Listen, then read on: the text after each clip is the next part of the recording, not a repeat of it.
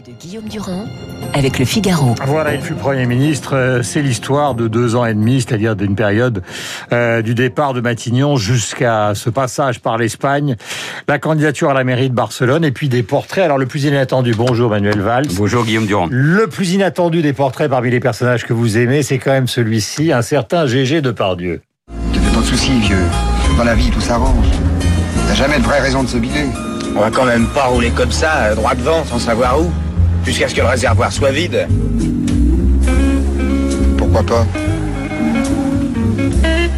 Tu te sens pas en joueur On n'est pas bien Si.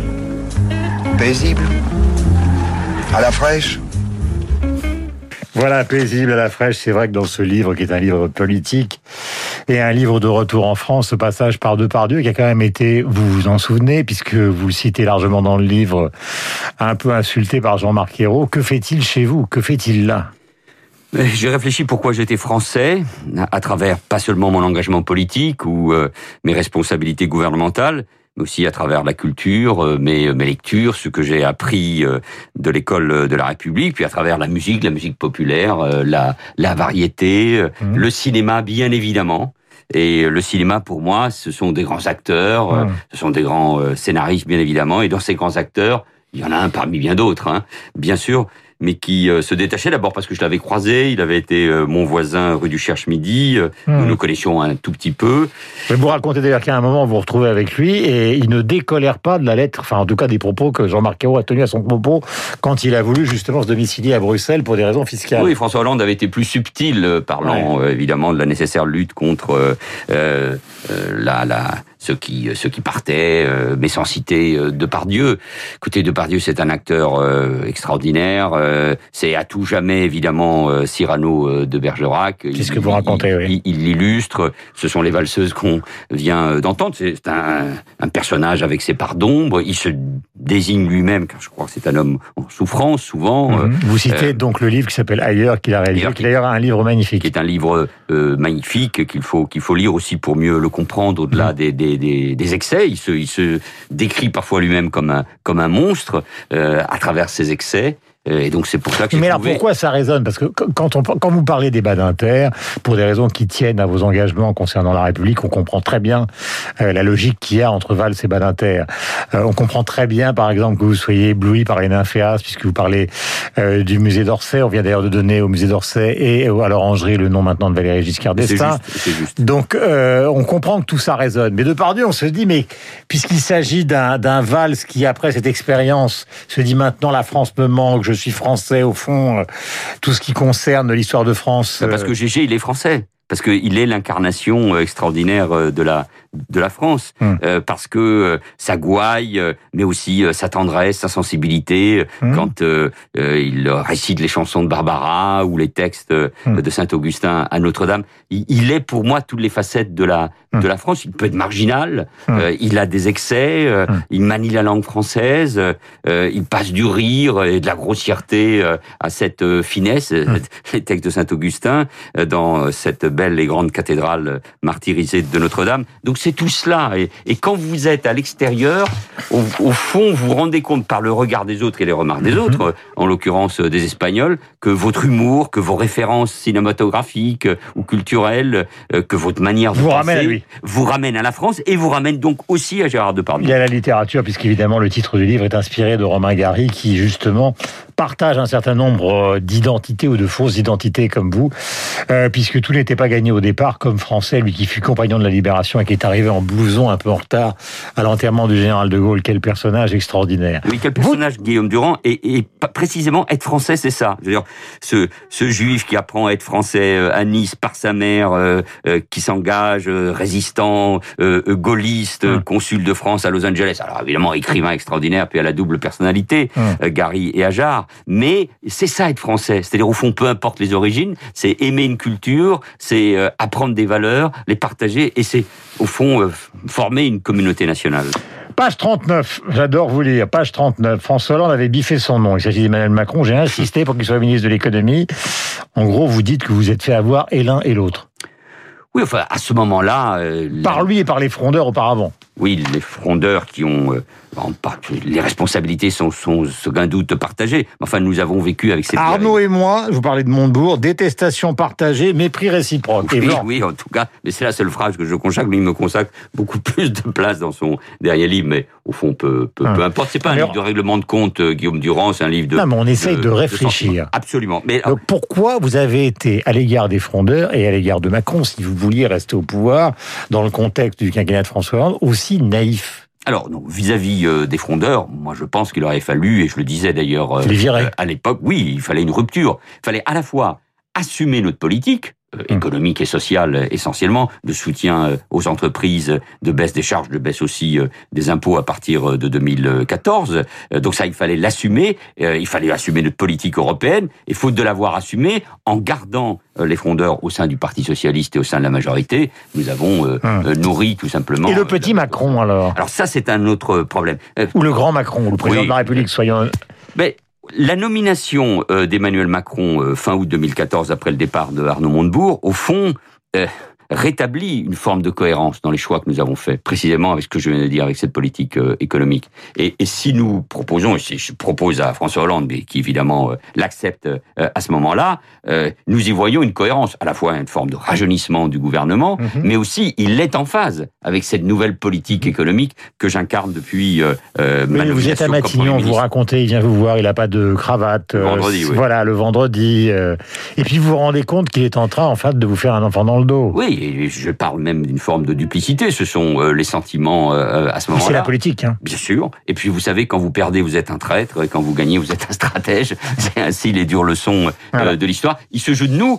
Il se joue aussi des faiblesses à ce moment-là de François Hollande, qui a accepté de manière étonnante, je le dis aussi dans le livre, Mm. de soumettre sa candidature aux primaires euh, du Parti socialiste, alors que sous la Ve République, le président de la République est dans un rapport direct euh, au peuple, qui n'a pas vu venir le coup, qui a pensé qu'au fond, euh, j'avais la crainte euh, qu'Emmanuel Macron puisse viser plutôt Matignon, alors que je le disais à François Hollande, il visait euh, l'Élysée. Je raconte ça euh, parce que c'est cette réalité que nous avons vécue. Je raconte aussi mes désaccords avec Emmanuel Macron, notamment sur euh, euh, les causes du terrorisme ou sur la laïcité. Absolument. Nous devons réinventer. Enfin, quand je dis absolument, c'est pas une approbation, mais c'est vrai, par exemple, notamment dans le discours des Bernardins, euh, où vous considérez, par exemple, qu'il a totalement tort de considérer que la laïcité s'impose à l'État et pas à la société. Vous dites c'est une grave erreur. Nous devons, et c'est la phrase évidemment qui nous amène aujourd'hui, réinventer une histoire collective, un imaginaire qui entraîne tout le pays. Alors aujourd'hui, vous entendez par exemple Yannick Jadot. Le voici ce qu'il propose pour la gauche.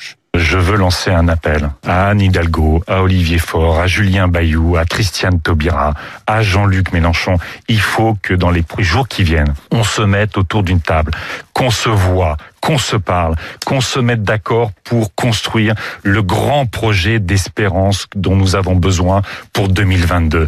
Voilà, donc cette phrase est un peu en contradiction quand avec celle, euh, ou pas d'ailleurs, hein, c'est vous allez me le dire, avec celle que j'ai citée au cœur du livre, nous devons réinventer une histoire collective qui évoque plutôt une sorte d'union nationale.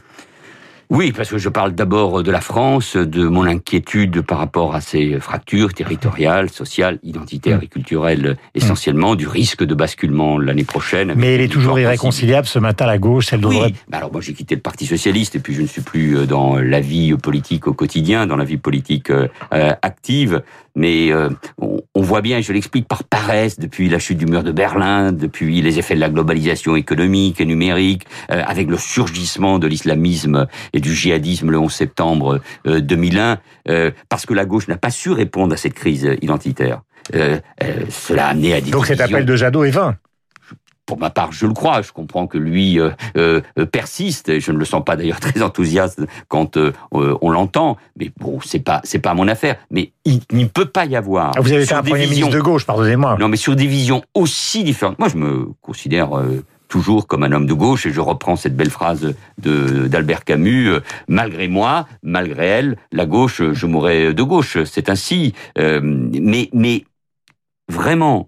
Euh, euh, quand on voit de telles différences d'approche, notamment sur cette question que je crois fondamentale, alors c'est une formule sur l'universalisme, non? C'est quoi la France? C'est c'est un message au monde, celui de 1789, à travers la langue, la culture, les droits de l'homme, le respect de la personne, euh, écarté tout, toute relation à tout ce qui est la race, à tout ce qui serait racisé. Et on voit une gauche depuis des années euh, euh, identitaire. On voit cet islamo-gauchisme aussi qui a gangréné une grande partie euh, de la gauche et raison. de l'extrême gauche. Vidal a raison, Pulvarator, avec deux points d'interrogation.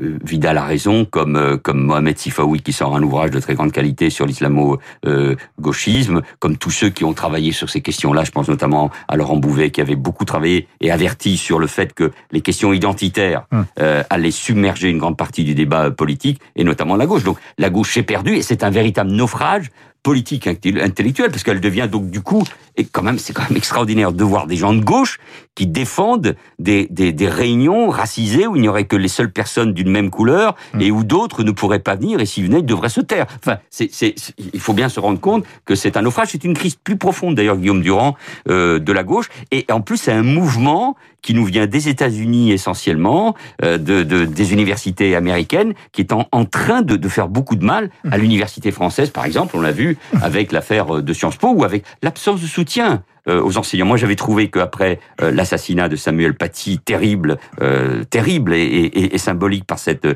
décapitation, il y avait une forme de réaction. Euh, là, au contraire, je vois, on l'a vu avec le prof de Trappe, euh, on le voit avec l'affaire de Sciences Po, combien des syndicats, des enseignants, euh, une partie des formations euh, euh, politiques euh, de la gauche, de la gauche identitaire, euh, sont incapables de renouer avec euh, les valeurs euh, universalistes de la République. Alors, question personnelle, parce qu'évidemment, beaucoup de gens s'interrogent. Vous expliquez dans le livre euh, qu'entre le départ de Matignon et législatives à Évry, vous avez combattu pour éviter de crever, dites-vous. euh, Oui, c'est le Parce mot, que oui. on- vous reconnaissez que les gens vous haïssaient dans la rue, que vous étiez devenu un symbole détestable pour une grande partie des Français.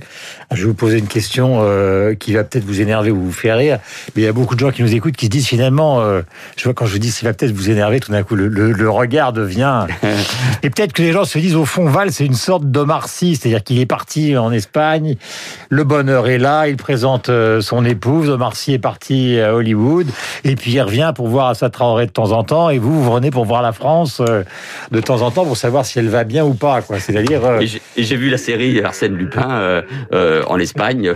donc vous comprenez qu'il puisse y avoir chez ceux qui nous écoutent une certaine ironie. Soit il est là pour faire quelque chose, soit si c'est pour nous donner des leçons, comme ça a été le cas de Marcy justement sur l'affaire Traoré. D'abord, il- d'abord- C'est violent comme question, mais elle Non, pas du tout. Non, non. D'abord, l'ironie, euh, elle est utile et je consacre un chapitre à Blanche Gardin, Mhm. euh, et, et digne héritière de, de Proche. Ça, c'est la, c'est la France aussi. Je parle de Assa Traoré dans, dans un chapitre où je parle de la France que je n'aime pas, Mhm. celle euh, d'Éric Zemmour et d'Assa Traoré, parce que je pense que précisément Absolument. il représente cette tenaille identitaire qui nuit au débat euh, euh, démocratique. Et je dis d'ailleurs dans l'introduction euh, du livre partir, revenir. J'assume parce que euh, bien sûr, euh, moi je fais partie de la vie politique de ces dernières années. J'étais très populaire et très impopulaire. J'ai symbolisé parce que François Hollande ne s'est pas présenté, parce que moi j'étais battu à, à la primaire au fond euh, euh, tout, tout ce qui ne plaisait pas dans le quinquennat, malgré euh, Mhm. des réussites bien évidemment. Je suis la figure du traître parce que je n'ai pas respecté euh, le pacte de la primaire, mais parce que je Mais vous voulez quoi aujourd'hui? Parce que c'est mais ça. participer au débat d'idées, Guillaume Durand, parce que j'ai eu raison tout de même sur un certain nombre de sujets. C'est un politique qui doit aussi assumer euh, ses idées. Je suis pas que dans le mea culpa ou dans la contrition. Elle, elle est nécessaire.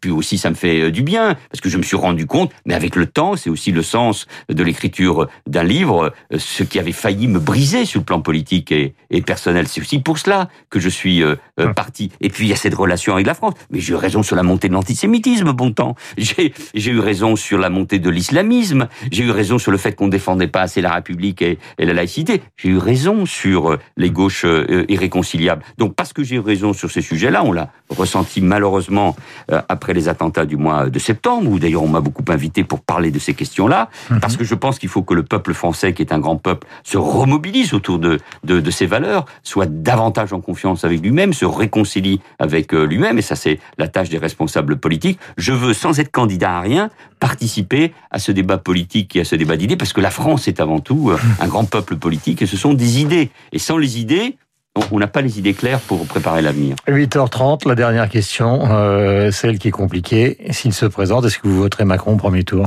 Aujourd'hui, j'en sais rien. Aujourd'hui, je n'en sais rien parce que je ne sais pas de quoi se fera, de quoi sera fait le paysage euh, euh, Vous n'allez pas voter républicain. Non. Vous n'allez pas voter pour Marine Le Pen. Mais est-ce que vous savez, vous, qui, quels seront les candidats?